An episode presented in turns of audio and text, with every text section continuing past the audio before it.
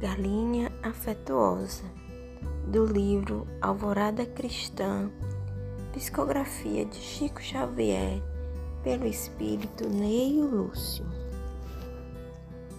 Gentil galinha, cheia de instintos maternais, encontrou um ovo de regular tamanho e espalmou as asas sobre ele, aquecendo carinhosamente.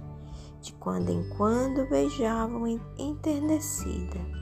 Se saía a buscar alimento, voltava apressada para que lhe não faltasse calor vitalizante. E pensava garbosa: será meu pintainho, será meu filho. Em formosa manhã de céu claro, notou que o filhotinho nascia robusto. Criou com todos os cuidados no entanto, em dourado crepúsculo de verão, viu fugir pelas águas de um lago, sobre os quais deslizava contente. Chamou como louca, mas não obteve resposta. O bichinho era um pato arisco e fujão. A galinha, desalentada por haver chocado um ovo que lhe não pertencia à família, voltou muito triste ao velho poleiro.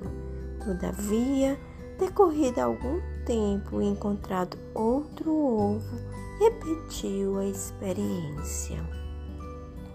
Nova criaturinha frágil veio à luz, protegeu com ternura, dedicou-se ao filho com todas as forças, mas em breve reparou que não era um pintainho qual fora ela mesma na infância. Tratava-se de um corvo esperto que a deixou em doloroso abatimento, voando a pleno céu para juntar-se aos escuros bandos de aves iguais a ele. A desventurada mãe sofreu muitíssimo Entretanto, embora resolvida a viver só, fui surpreendida nesse certo dia por outro ovo de delicada feição. Recapitulou as esperanças maternas e chocou-a. Dentro em pouco o filhote surgia. A galinha afagou feliz, mas com o transcurso de algumas semanas observou que o filho já crescido perseguia ratos à sombra. Durante o dia, dava mostras de perturbado e cego. No entanto, em se fazendo a treva, exibia olhos coruscantes que amedrontavam. Em noite mais escura, fugiu para um, uma torre mais alta e não mais voltou. Era uma coruja nova, sedenta de aventuras. A abnegada mãe chorou amargamente, porém, encontrando outro ovo, buscou ampará-lo. Aninhou-se, aqueceu-o e, fim dos trinta dias, veio à luz corpulento filhote. A galinha ajudou-o como pôde, mas em breve o filho revelou o crescimento descomunal. Passou a mirá-la de alto a baixo, fez-se superior e desconheceu-a.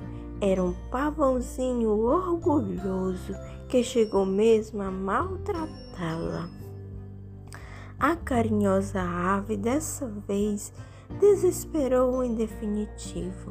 Saiu do galinheiro gritando e dispunha-se a cair nas águas de rio próximo em sinal de protesto contra o destino, quando grande galinha mais velha a abordou, curiosa, a indagar dos motivos que a segregavam em tamanha dor. A mísera respondeu, historiando o próprio caso. A irmã experiente estampou no olhar linda expressão de complacência e considerou-o cacarejando.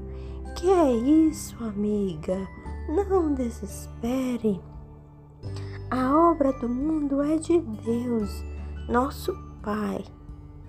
a ovos de gansos, perus, marrecos, andorinhas e até de sapos e serpentes, tanto quanto existem nossos próprios ovos.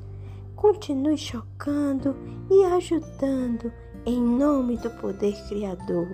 Entretanto, não se prenda aos resultados do serviço que pertencem a Ele e não a nós, mesmo porque a escada para o céu é infinita e os degraus são diferentes. Não podemos obrigar os outros a ser iguais a nós, mas é possível auxiliar a todos de acordo com as nossas possibilidades. Entendeu? A galinha sofredora aceitou o argumento, resignou-se e voltou mais calma ao grande parque avícola que se filiava. O caminho humano estendeu-se repleto de dramas iguais a este. Temos filhos, irmãos e parentes diversos que de modo algum se afinam contra as nossas tendências e sentimentos trazem consigo inibições e particularidades de outras vidas que não podemos eliminar de pronto. Estimaríamos que nos dessem compreensão e carinho, mas permanecem imantadas a outras pessoas e situações com as quais assumiram inadiáveis compromissos.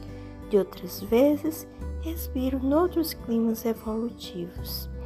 Não nos aflijamos, porém, a cada criatura pertence a claridade ou a sombra, a alegria ou a tristeza do degrau em que se, se colocou.